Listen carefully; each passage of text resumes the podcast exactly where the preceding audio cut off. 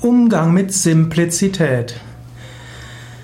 Vielleicht ist in deiner Umgebung jemand, den du für sehr simpel hältst. Er vereinfacht alles und irgendwo diese Simplizität äh, nervt dich vielleicht sogar.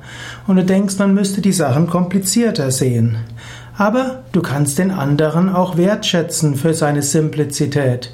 Denn manchmal ist es gut, komplex zu denken und manchmal ist es erfrischend, die Dinge einfach so zu nehmen, wie sie sich darstellen. Also wenn du jemand hast, der irgendwo scheinbar simpel ist, der die Dinge einfach sieht, freu dich darüber.